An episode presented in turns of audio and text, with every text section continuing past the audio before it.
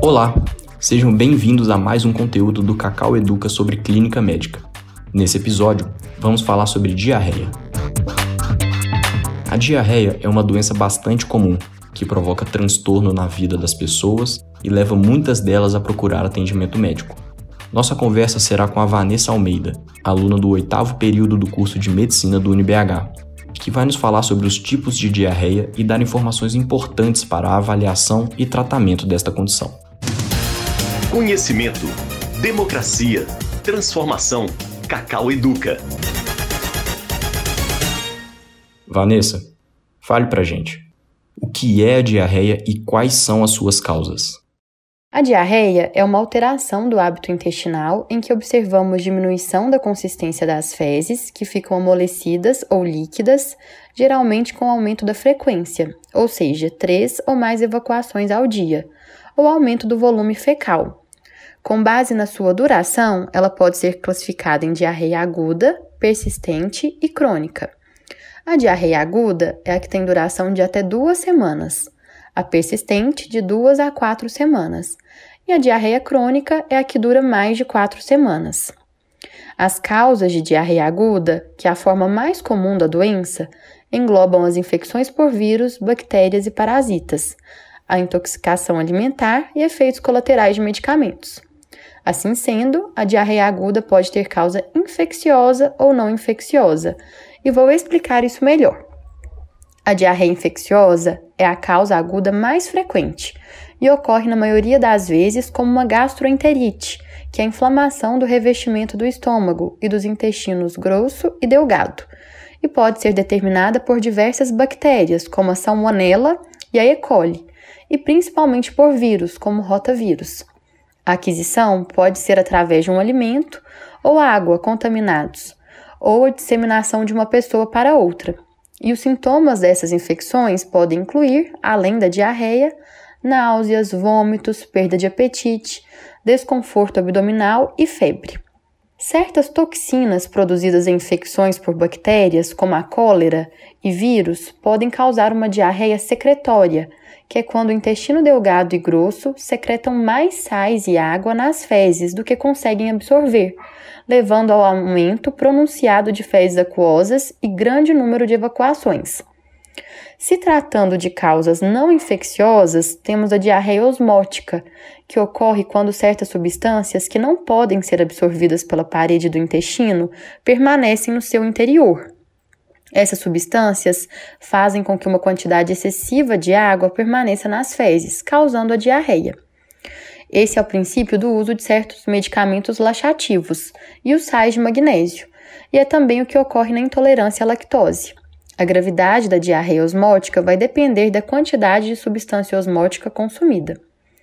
A diarreia secretória, que mencionei anteriormente, também pode ser de origem não infecciosa, como ocorre com o uso de determinados laxantes, como o óleo de rícino e os ácidos biliares, alguns medicamentos e certos tumores intestinais.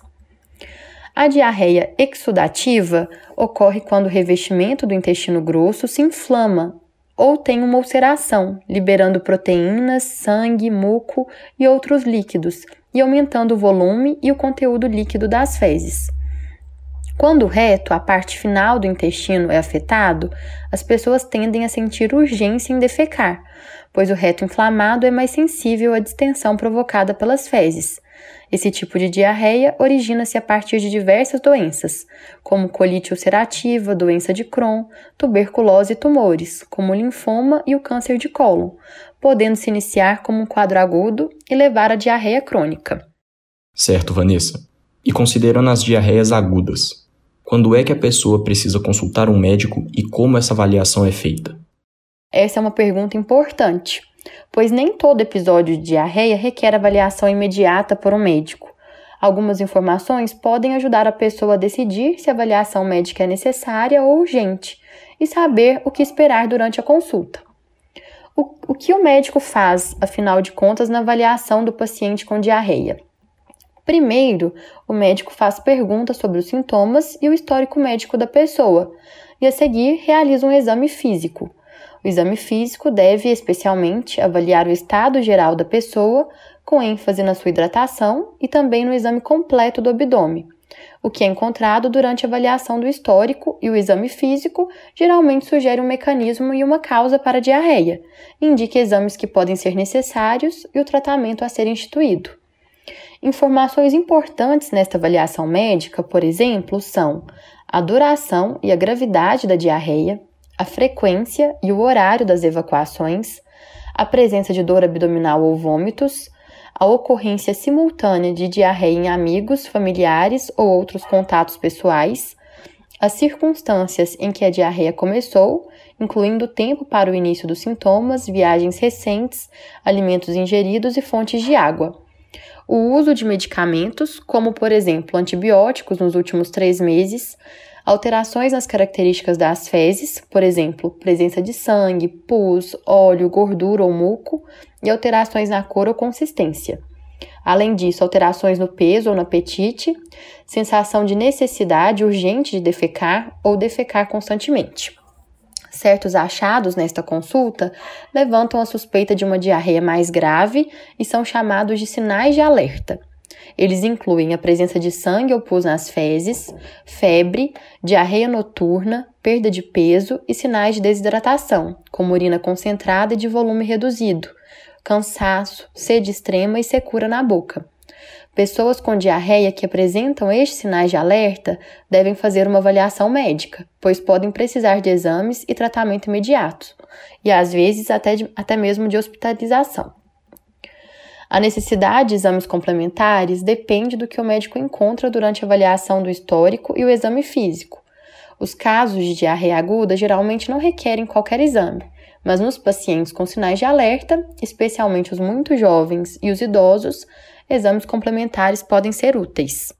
E diante de um quadro de diarreia aguda, então como deve ser feito o tratamento? O tratamento é direcionado à causa da diarreia, quando possível, por exemplo, antibióticos podem ser receitados para erradicar uma suspeita de diarreia aguda infecciosa por certas bactérias ou parasitas. Os medicamentos implicados com causa da diarreia devem ser evitados. Porém, em muitos casos, o corpo se cura sozinho. Por exemplo, uma diarreia aguda por virose é geralmente solucionada espontaneamente em 24 a 48 horas. Ou seja, a maioria dos casos de diarreia aguda é autolimitada, sendo necessárias apenas medidas de hidratação oral e orientações dietéticas. A administração extra e frequente de líquidos, contendo uma combinação de água, açúcares e sais, é uma medida necessária para evitar a desidratação. Desde que a pessoa não esteja vomitando excessivamente, esses líquidos podem ser administrados por via oral, na forma de sucos, chás, soro caseiro, água de coco, sopas, ou pela solução de reidratação oral comprada em farmácias, especialmente após cada evacuação.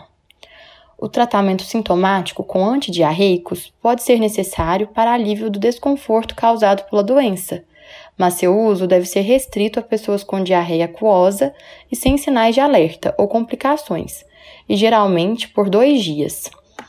Por fim, as pessoas gravemente doentes, com sinais de desidratação significativa, hidratação oral com baixa aceitação, grande frequência de evacuações, sintomas que duram por mais de 48 horas e sinais de alerta merecem uma avaliação médica presencial, pois nestes casos pode ser necessária hidratação por via intravenosa e às vezes hospitalização. Resumindo, a diarreia, especialmente a aguda, é uma condição comum e o entendimento do paciente sobre o seu quadro, possíveis causas e os sinais de alerta pode ajudá-lo a tomar medidas corretivas precoces e a saber quando deve procurar avaliação médica. Esse podcast foi produzido pela Cacau, Comunidade de Aprendizagem em Comunicação e Audiovisual do UniBH, em parceria com a aluna Vanessa Almeida, do oitavo período do curso de Medicina do UniBH. A produção foi orientada e revisada pelo professor Daniel Dutra, dentro da disciplina de Clínica Médica. Locução: Luiz Otávio Lima Peçanha. Trabalhos técnicos: Júnior Nikini. Conhecimento, democracia, transformação. Cacau Educa.